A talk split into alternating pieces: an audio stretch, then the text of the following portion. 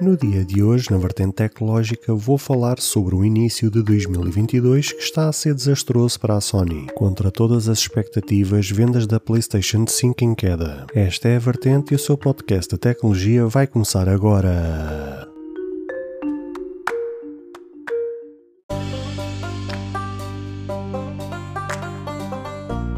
Olá, ouvintes deste podcast de tecnologia. Eu sou André Silva e esta é a minha, a sua, a vossa vertente tecnológica, onde aqui poderá ouvir notícias, entrevistas, coberturas de evento, opiniões e muito mais. Fica aí para ouvir esta vertente já a seguir.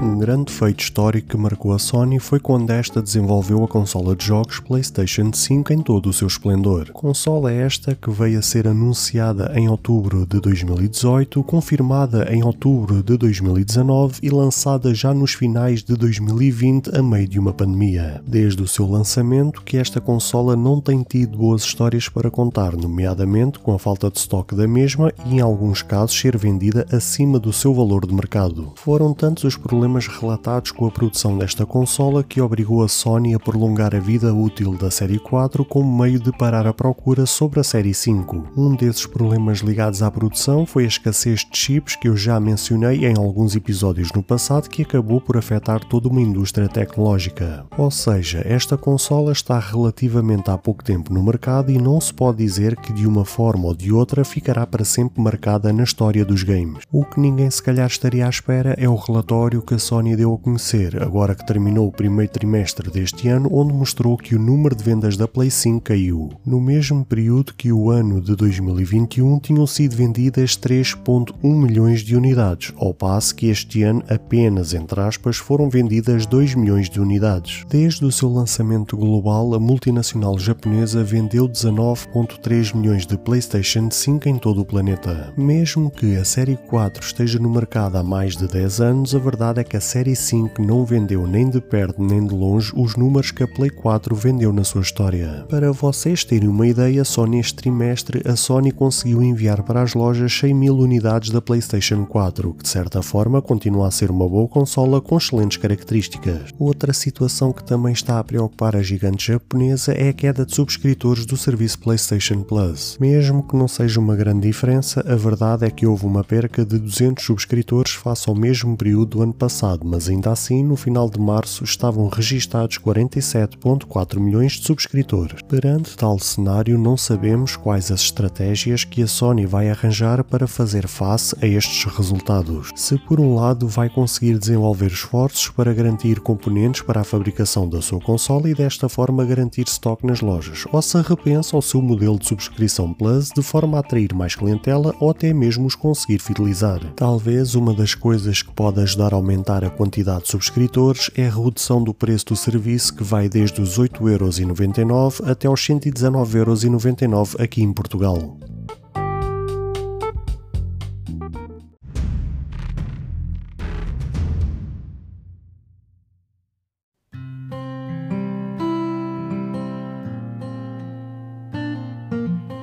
Caro ouvinte, chegamos ao fim de mais um episódio. Grato pelo tempo disponibilizado. Se gostou deste episódio, peço por favor que passe no Apple Podcast e avalie e comente este projeto ou se a sua plataforma de podcast permitir fazer alguma avaliação, ficarei eternamente grato se o fizer, para que seja recomendado nas pesquisas e chegue a mais pessoas como eu e você. Caso você tenha interesse em apoiar este projeto, basta aceder ao link que está na descrição deste episódio Se tiver alguma questão, se fizer alguma crítica, seja ela positiva ou negativa, ou até mesmo queira sugerir algum tema para ser debatido no futuro em algum episódio, todos os contactos estarão na descrição de cada episódio, incluindo este. Obrigado pelo seu tempo e até ao próximo episódio.